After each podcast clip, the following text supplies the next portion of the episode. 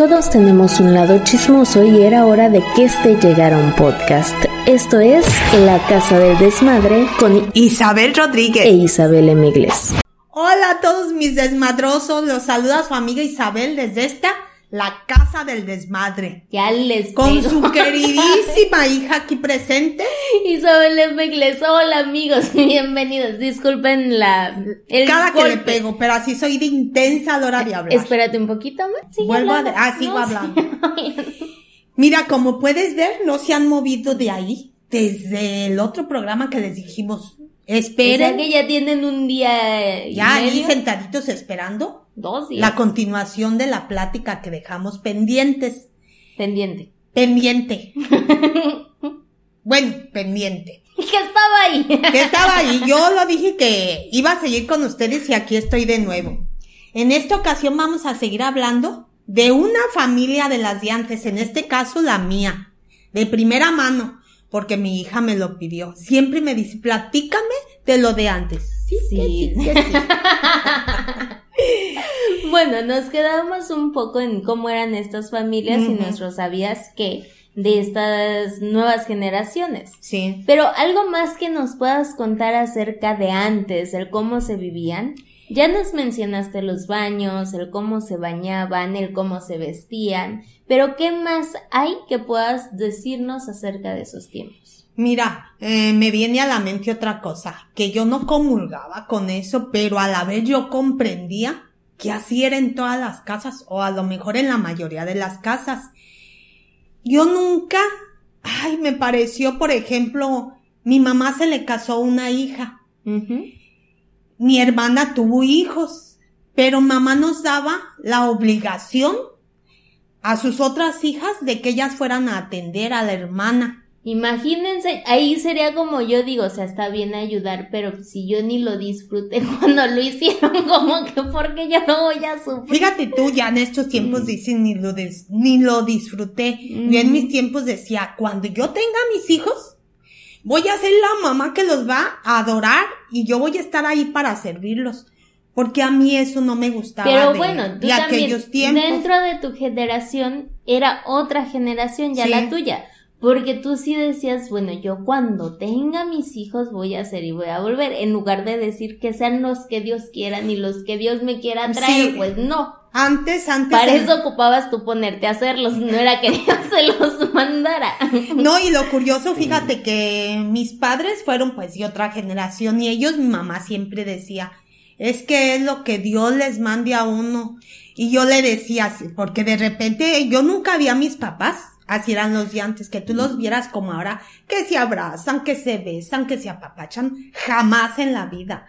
Es más, yo nunca los vi dormir juntos. Eran separados. es que yo tengo una gran duda aquí con esta frase de los que Dios nos mande. A ver, Dios no estaba como de hoy sí le mando un hijo. No, eso es por cuestión de fechas, por cuestión pero, de todo. Pero lo más increíble de todo que yo decía, ¿a qué hora se los mando? Ni le dije a mamá. Pues usted dice que cuando se enojaba así con mi papá. que ay, que, que, pero, bueno, se agarraban. Yo no les digo qué se decían, pero se aga, se peleaban delante de nosotros. no feo, no, feo. Hija de la, ¿no? No, no, no. Hijo de la, No, mi papá era una persona súper educada. Y la ofendía a mi mamá bien fácil. Pero mi mamá ni se daba por enterada, porque mi mamá, ella sí no es, la verdad mi mamá no, era persona culta, nunca estudió mi mamá. Y este, entonces no sabía ni cómo la, ¿Insultaba? La insultaba. Entonces yo me acuerdo que los veía y de repente yo le decía a mamá, pues cómo dice que, que no se quieren. Y entonces, ¿de dónde salieron? 14, éramos 14. 14 hijos. Porque Dios así nos los mandó.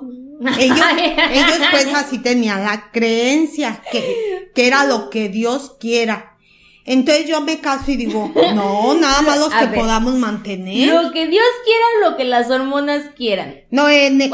Porque ahí cambia. Mira, ellos le echaban la culpa a Dios. Yo no sé si ellos ya vendrían de otra generación que así los educaron.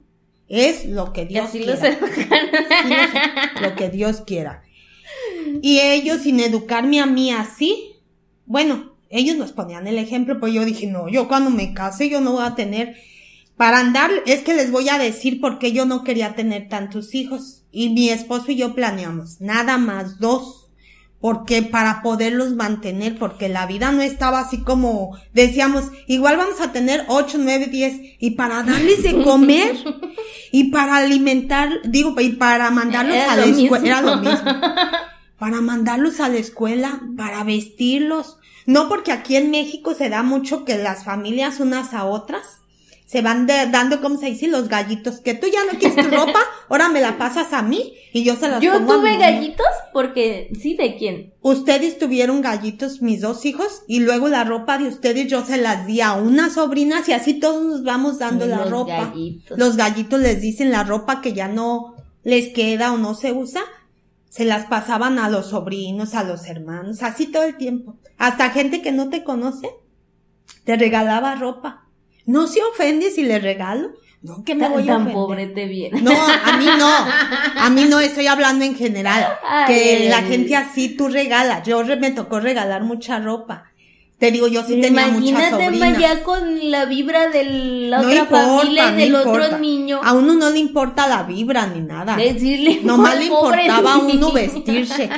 Pero eso pasó en aquellos tiempos. En aquellos tiempos, fíjate, eh, mi mamá siempre la atendió parteras. Allá no había en mi casa que fueras al hospital más que de la última. De la última niña que tu mamá, esa sí se fue al hospital. Y ese parto lo pagó mi hermana la más grande. O sea, mis padres los hacían y las hermanas lo pagaban. ¿Qué caso tiene, amigos? No. Mira, les platico. O sea, Dios quería, tus papás eran simplemente el vínculo, ¿verdad? Porque Dios quería esos, las hermanas los pagaban, pero los papás eran el vínculo. Y te voy a decir, todas las hermanas, todas las hermanas, hermanas paga, todos los hijos pagábamos el pato. Te voy a decir por qué. Porque las más grandes lo pagaban, unas de mis hermanas pagaron partos. ¿Quién pagó el tuyo? Yo me imagino que mi hermana Lupe o mi hermano Kiko, porque ahí los más grandes siempre iban aportando. te van a cobrar al rato la cuenta. Algún día me van a cobrar. A la que nadie le va a cobrar es a mi hermana Mellín. Ella solita se pagó su propio parto. Eso sí es triste.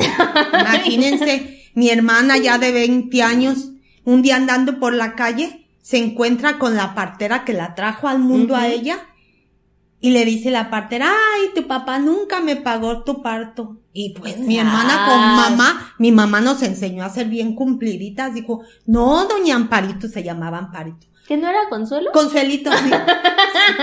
Ay, me fui con otro nombre, Consuelito. Era otra parte. Le digo, no, Consuelito, mm. ¿cuánto? En aquel tiempo dice mi hermana que le cobró 70 pesos y mi hermana se los pagó. No sé si en aquel tiempo sería mucho. ¿En qué tiempo sería? ¿En qué año? Porque eh, mi hermana, 20. mi hermana como en el 58. Imagínense. 70 pesos fue un 70 pesos. Sí, porque ya de, no, se me hace que de mi hermana la más chica, que ya fue que te diré en el 70 y algo, en el hospital le cobraron 350 pesos por el parto a mi hermana la más grande. Entonces déjame decirte por qué yo muchas cosas decía, yo sé que es normal, yo sé que así se usa en las familias, pero ¿por qué pagamos el pato todas? Mira, mis hermanas, a la, mi hermana, la que seguía de la grande, la ponían a bañarnos cuando había jabón en mi casa. bueno, por lo menos no era algo recurrente. no, hasta eso que no, pero cuando las ponían a que nos bañaran, a esa hermana, yo comprendo que les daba coraje porque ellas si se querían ir, no sé, a dar la vuelta, mi, mi mamá les imponía, tienes que bañar. Yo creo que no nada más a mí, sino nada más era una, imagínate. A toda la turboterita. La fila ahí para 14 niños, bueno. Sí, porque pues, imagínate, éramos un montón. Y a la otra que es ella de la grandecita, a esa la ponían a peinarnos y esa nos daba unos jalones. También comprendía yo que era porque, mucho cariño, amigos. Sí era yo creo el coraje, me imagino, porque yo estaba chiquilla, el coraje de que me pusieron y yo quiero andar, ve tú a saber si de novia o andar con sus amigas y les ponían a, hacer esto, lo otro. O sea, antes así se manejaba. Yo lo veía pues que era normal, pero a mí no me gustaba. Pobrecitas. Jamás me gustó. Sí. Yo sí las comprendía. Decía, ¿por qué? Si la que se casó fue Si la que los hizo fue ella, bueno, y Dios. si la que los tuvo fue ella. Pero así se estilaba más antes. Fíjate, tan así que mi mamá, mi mamá nunca le gustaban los hospitales, ¿eh? jamás. Y dos veces cayó al hospital mi hermana la más chiquita. Una vez porque le operaron su ojito que le cayó un vidrio. La que anduvo llevándola al hospital, que la operaran fue mi hermana la mayor. Haz de cuenta que ella era mi mamá, la mamá de los demás. Y luego mi hermanita esa, recién nacidita casi, eh, ¿Casi? vuelve a caer al hospital, cae al hospital por una deshidratación. Y las estaban ahí, todas las hermanas grandes, chicas, desfilaban para irle a hacer compañía porque mi hermanita lloraba. ¿Y tu mamá? ¿Quién sabe dónde andaba? Pero en el hospital no. No me digas que andaba manchando la pared del cine del Carmen, o sea, ya no más le faltó mira, mira, eso. mi mamá tenía que ir al cine martes y jueves. Ah, miren. Pasaran las que pasaran. Tuvieron o no tuviera dinero. Ella era, yo creo un convenio que hizo con Pero así era mi mamá. O sea, era, yo veía pues también veía que era su única ilusión de mi mamá. Porque mamá no andaba como las mamás de ahora no. Bueno, si no ubican este cine del Carmen, que era donde iba cada qué? Martes y jueves. Cada martes y jueves ahora se convirtió en un centro cristiano, creo. Cristiano. Entonces, amigos, si ven una mancha ahí, no es Jesús, es la marca de Atole. Que ah, sí, eso te iba a decir, pero, diles por qué. Porque en aquellos tiempos, no nada más mi mamá, quiero decirte, ¿eh? todas las personas que iban al cine se llevaban su bastimento, así les decían. A ver, hoy en día, si acaso entras con palomitas, porque tal vez digas, oye, en la dulcería no me alcanzó porque están algo más caras de lo normal. Entro con mis palomitas y un refresco tal vez de taparrosca, de lata, que por favor no los abran ahí adentro, que luego nada más ella media película.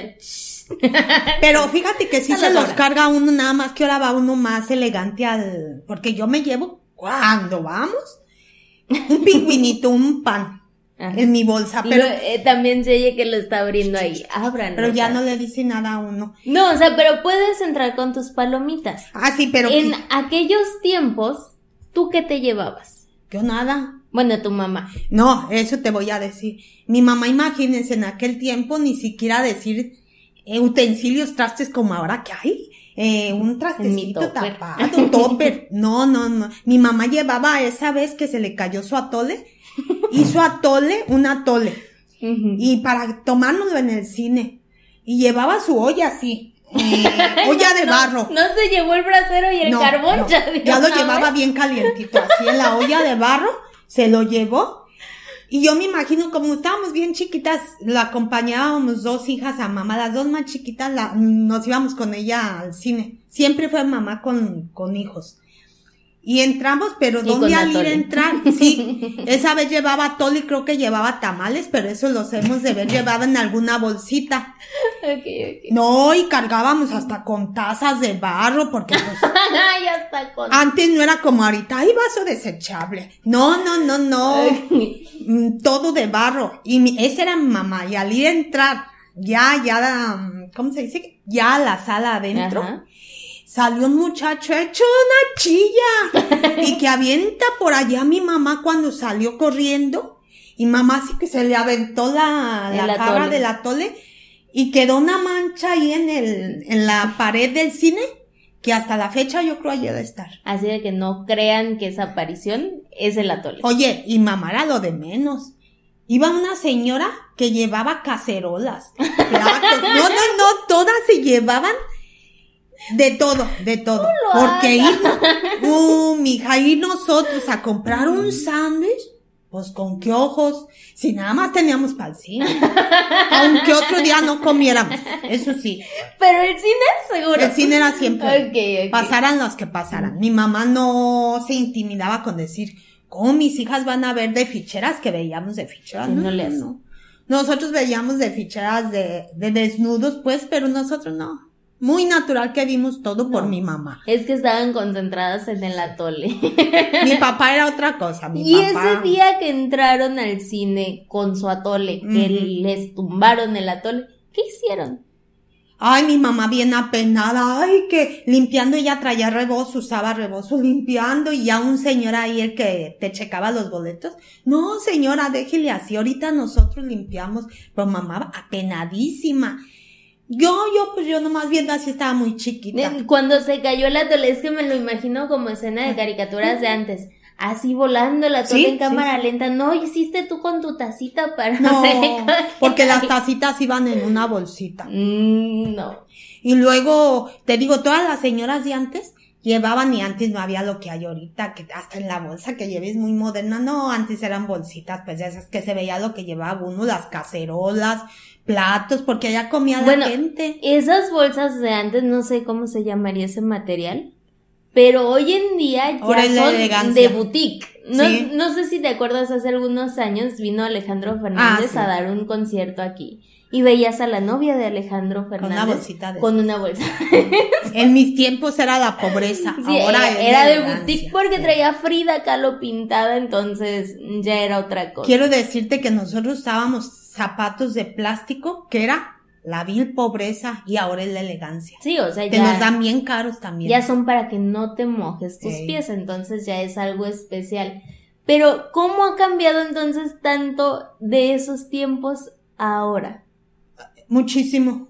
Mucho. Muchísimo. En primer lugar, en mi familia yo dije, las cosas buenas, sí las me quedo con las cosas buenas que tenía mi mamá, mi papá. Porque eso sí, ¿eh? les inculcaron valores hasta donde no. ¿Cuál es uno de los primeros que dices, este valor es de mis papás? O sea, me lo enseñaron tanto. El ser bien cumplidas, bien cumplidas. El que si tú siempre mamá decía, si piden, en aquel tiempo se usaba mucho, ay, no me presta, a quien le pidieran prestado una vecinita, a quien prestara dinero, usureras. Decía mamá, si no tienen para pagar, tienen que cumplir ese día para que otro día les presten con gusto. Y si no tienen, van y piden a otro lado, pero tienen que cumplir. Siempre nos enseñó a ser cumplidísimas, a que pagáramos. ¿Nunca les enseñaron así como principal también el no robarás? No. ¿No? Jamás. ¿No, no se los enseñaron? No, no lo enseñaron. ah, no, sí, sí, sí. Y nunca lo hicieron. No, no sí nos enseñaron, sí nos enseñaron. Eh, nunca, mira, mi papá decía y mi mamá, nos contaban una historia, ellos nos predicaban con el ejemplo o con anécdotas. Decían, una señora, su hijo le empezaba a llevar, ay mamá, le trajo un hilito, ellas decían, un ovillo de hilos. Y la mamá lo aceptaba. Y otro día sí se fue el niño, pero al ver que la mamá jamás lo, lo cuestionaba, ¿de dónde sacaste ese hilo? ¿Por qué lo traes? ¿Lo compraste? O sea, nunca les cuestionó nada a la señora que el niño llegó a ser grande y llegó a ser súper ratero, acabar en la cárcel, pero el niño le reclamaba, tú tuviste la culpa, mamá. Y la mamá, ¿por qué? Porque tú nunca me pusiste un, ¿cómo se llama? Un, correctivo, un límite, nunca me preguntaste. Ay, qué fácil echarle la culpa a echaron la culpa, pero la verdad es que sí, sí tiene uno que estar atento en eso, cosa que Pero se fijaron cómo la traicionó el subconsciente con el nunca nos lo enseñaron. No, o sea, nos enseñaron a nunca tomar nada. Que algunos hermanos tomaron, les voy a decir, pero les voy a decir, mm. Una vez nada más dicen mis hermanos que eran como una, ¿cómo se puede decir? ¿Saben cómo me los figuraba yo los que han visto la película de mi primera comunión? Con Juliancito Bravo. Que de esa vamos a hablar, así que ya se las adelantamos. Luego, luego algún día vamos a, ver esa película. No, pues ya, ¿A esa? Sí, sí, ya. Una familia de tantas buenas en la segunda parte. La segunda parte. Mi primera comunión. Para que la vayan a ver al cine en casa. Sí, porque mira, eh, Juliancito llegó al escritorio de un español, o sea, no al escritorio, al mostrador de una tienda española a comprar aceite. Y en lo que el señor se metió antes, se metían allá como a un segundo cuartito y te servían el aceite. Te lo vendían por litros o por medio litros. Y mientras el señor se metía, estos brincaban el mostrador para robar dinero. Ellos decían, es prestado, porque sí le dijeron, ya después que el señor les descubrió, les dijeron, es que es nada más prestado, yo se los pensaba devolver, pero es que me quiero comprar mi traje de primera comunión. Igualito les pasó a mis hermanos, los más grandes que yo, pero estaban chicos. Un tiempo que nos fuimos a México, a probar suerte porque mi papá estaba bien pobre y todos bien pobres y decían mis hermanos que mamá tenía tanta hambre y con mamá siempre estaba criando a un bebé. Mi mamá tenía, tenía hambre y que mis hermanos lo oyeron que, que tenía hambre y no tenía nada y, eh, y estos se dejaron ir con un señor de la tienda que siempre estaba como ese español que les digo, que se metía y dejaba la tienda sola. Entonces mi hermano le dijo a mi hermana, chicos, eh, tú cuida afuera que no venga nadie mientras yo para agarrar un pan, fíjate un pan. Yo que ellos me había llevado un montón.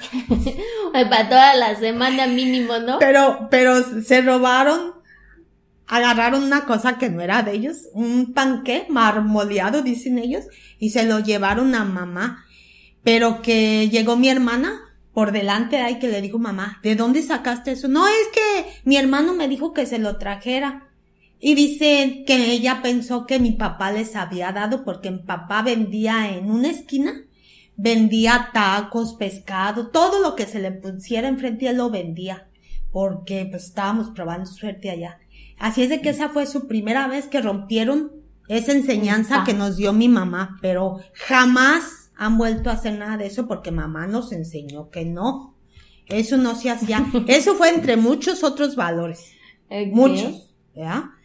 Y eso se estilaba antes, te digo. Así de que amigos, por favor, sigan con esos valores, que no hagan cosas malas. Pero aquí va nuestro, ¿sabías que? A ver. Antes tú sabías que los que, bueno, sí, más tú que nadie, pero sabían que los quehaceres antes de la casa, como por ejemplo cocinar, barrer, trapear, solo los podían hacer las mujeres. No existía ni siquiera que te pudieran echar una manita, que te ayudaran. Un hombre jamás, pero así también tú como mujer no podías meter mano que a hacer esto. Por ejemplo, ustedes podían pintar en tu casa. Ay, en mi casa. Ay, mira qué convenencieros. ¿Qué te pasa? En mi casa todas las mujeres cuando ya mi casa estaba media fea, que ya estábamos grandes. Cuando ya se empezaba a salir más el hueso de la mano. No, ya, ya teníamos otra casa ya de, ¿cómo Este eh, material. Concreto. Concreto. Y pintábamos la casa las mujeres. Ay, mira qué convenencieros. o sea, tú como hombre no puedes barrer, no puedes trapear, no puedes hacer de comer, pero sí deja que tu hermana pinte la casa. Porque y varias hermanas, entre todas, como éramos muchas, nos podíamos a pintar la casa, a hacer todo. No, éramos buenas para un montón de cosas. Cuando les conviene, entonces. Éramos buenas. No, y de hacer qué hacer, mira, te voy a decir. En eso mi mamá no fue, como te dijera, de esas mamás exageradas, yo pienso, porque mamá nos decía, tú te pones a hacer esto y esto. O sea, cada una nos daba un qué hacer de toda la casa ella nada más nos hacía de comer cuando nos hacía, sino también me decía, pero como no comían todo el tiempo. Ve, no, ya cuando estábamos más grandes te voy a hablar. Ah, ya, ya, que ya más o menos todos trabajábamos, todos, ya unos estaban casados. Ella nos destinaba, cada una teníamos un qué hacer, pero ella no nos, sea lo que sea, no nos molestaba, decía, háganlo cuando se les dé su gana, pero lo tienen que hacer. Y sí, hasta eso no era mamá de esas cosas. Y lo tienes que... No. y ya lo hiciste, y ya lo hiciste cada cinco Y no, hacía lo que decía, sí éramos para hacer los quehaceres, sí, sí, hasta eso sí. Ah, pues. Y, y mira tan buenas gentes que éramos, que teníamos un patio con muchas matas, porque a mamá le gustaban las plantitas. Y acabábamos de hacer el quehacer, de trapear, de lavar. Y al ratito mamá iba y regaba las matas. Y dejaba un coche. Era su mamá. ¿Y cómo le dices algo a la mamá? Dios le había dicho, yo creo, en su ah. subconsciente, ve a regar las plantas ya. pero así, así era antes. Pero pues, pues también antes los hombres eran creados como machos, esta palabra de machos que debes de hacer esto, esto y esto, y también este machismo de lo que ellos dijeran era lo que se debe, debía de hacer y estaba bien. Si tú como mujer opinabas otra cosa estaba súper mal.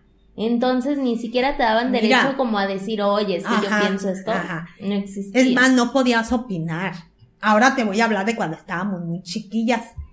Ellos volteaban los papás y con la pura mirada te decían, usted no tiene que hablar. Estas son pláticas de gente grande. O sea, cuando estuvimos chiquillas, así fue. Cuando estuvimos grandes, ya contestábamos. Cuando algo les no. volteaban la cara de. Sí, de un cachetadón, a mí me la llegaron a voltear. Una vez nada más en toda mi vida, un cachetadón que me dio mi papá.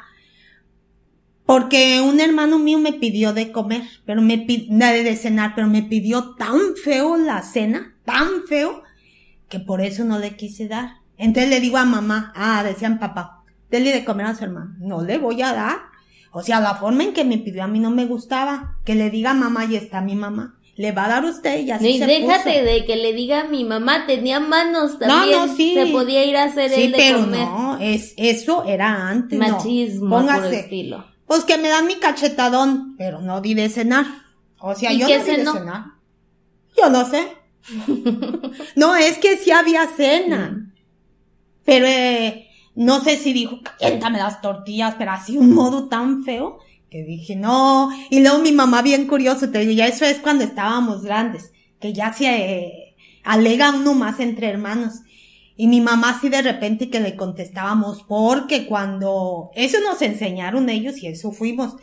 No nos hemos sabido dejar cuando las cosas no están bien, así sea mi papá, mamá. Nosotros decíamos, no está bien. Y ahí se formaba, no es lo correcto. Y entonces mamá nos decía bien chispa, pero yo no sé, ustedes qué modo. Y todas eran nuestra misma. Ay, ¿cómo que qué modo? Si mi papá tiene un genio, no nos traían ese a lo que sea. Que tú dijeras, nos traían todo el tiempo regañándonos, no, pero sí tenían el carácter muy fuerte mi papá y mi mamá. Imagínense, nosotros siempre le decíamos, ¿qué quiere que le digamos? Sí, mamá. No, mamá. Si éramos igual que mi papá y mi mamá, le decíamos, fíjese, la mezcla de dos personas de un carácter, pero hasta eso que no fueron malos, no. Bueno, entonces con esto nos despedimos de todos modos, ya luego veremos si les damos, ustedes pídanos, si les gusta, que nos, digan. para una tercera, cuarta parte, ustedes digan, ustedes deciden, pero por el día de hoy nos despedimos, ¿te parece? Me parece bien. Recuerden amigos ir al canal del cine en casa para ver tanto estas películas y las reseñas de películas y no se olviden que cuando la fuerza mengua queda la lengua. Hasta la próxima, Hasta la próxima. amigos.